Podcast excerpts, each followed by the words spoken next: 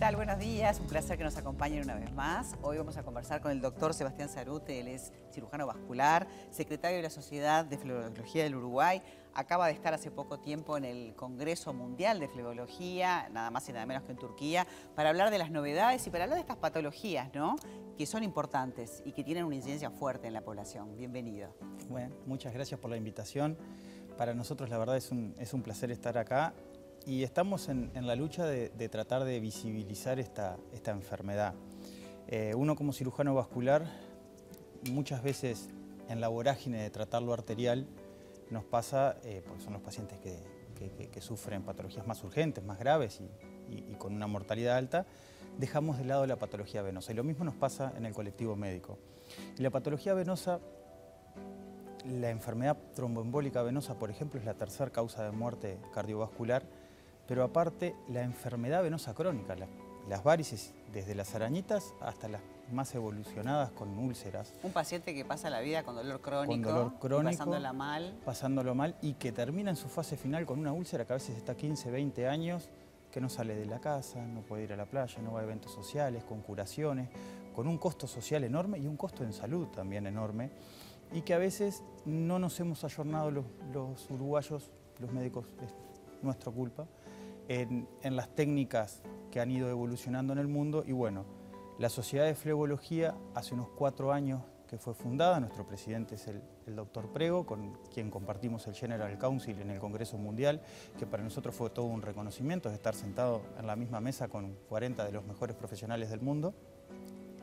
Y, y nos ha permitido, bueno, es eso, bajar a tierra, evidentemente que no somos un país de primer mundo, pero que sí podemos y tenemos en este momento en el Uruguay los medios, en este corto recorrido que llevamos, para tratar básicamente todas las, las complicaciones y las causas de, de la enfermedad. Que uno habla de cirugía este, y piensa, bueno, la parte arterial, poner un stent, que ya es bastante conocido y se ayuda, pero es verdad que a nivel de, venas, este, hablamos del trombo y pensamos, bueno, según donde esté localizado y se pueda soltar en hacer una ACV o en un problema este, cardiovascular, pero también un problema pulmonar, ¿no?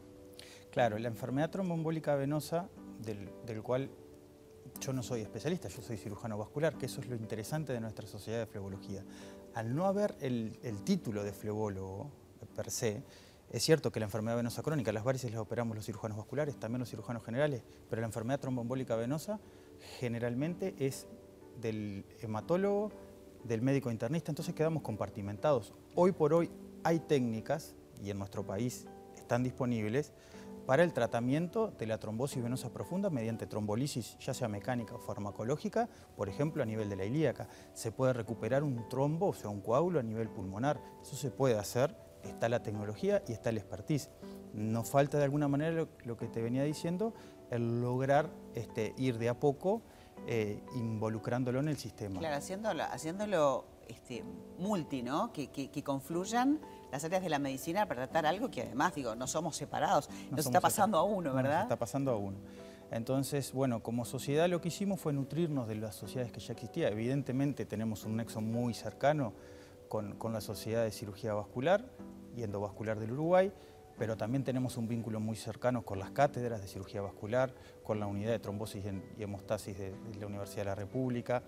También este, tenemos con las cátedras de cirugía plástica, tenemos lo que es la parte de linfología. En el Uruguay la linfología eh, fue muy poca también desarrollada. Bueno, de repente para aquellas pacientes oncológicas ¿no? que padecen el linfedema o que tienen ese tipo de problema, ¿no?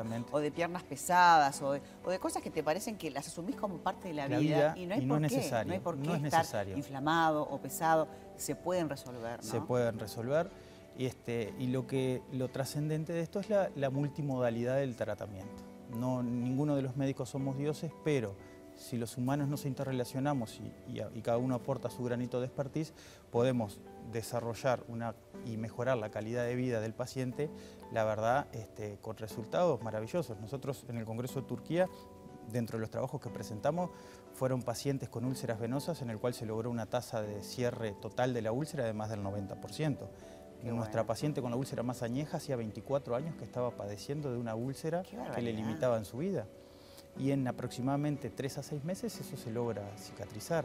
Entonces, hay tratamientos que, bueno, un poquito por eso el agradecimiento nos da la oportunidad de que la población pueda, pueda conocerlos y, y- y pueda preguntarle Y a su médico. piensa de repente en personas grandes, en adultos mayores, que a veces son los que padecen este, este tipo de cosas, pero le pasa también a la gente joven. no necesariamente precisa ser un- una persona dañosa. Es cierto que es una enfermedad que aumenta la prevalencia con la edad, pero también hay patologías, por ejemplo el síndrome de May-Turner, que se llama, o ahora se llama lesiones ilíacas no trombóticas, que hacen que uno tenga varices, por decirlo, una enfermedad venosa crónica más temprana.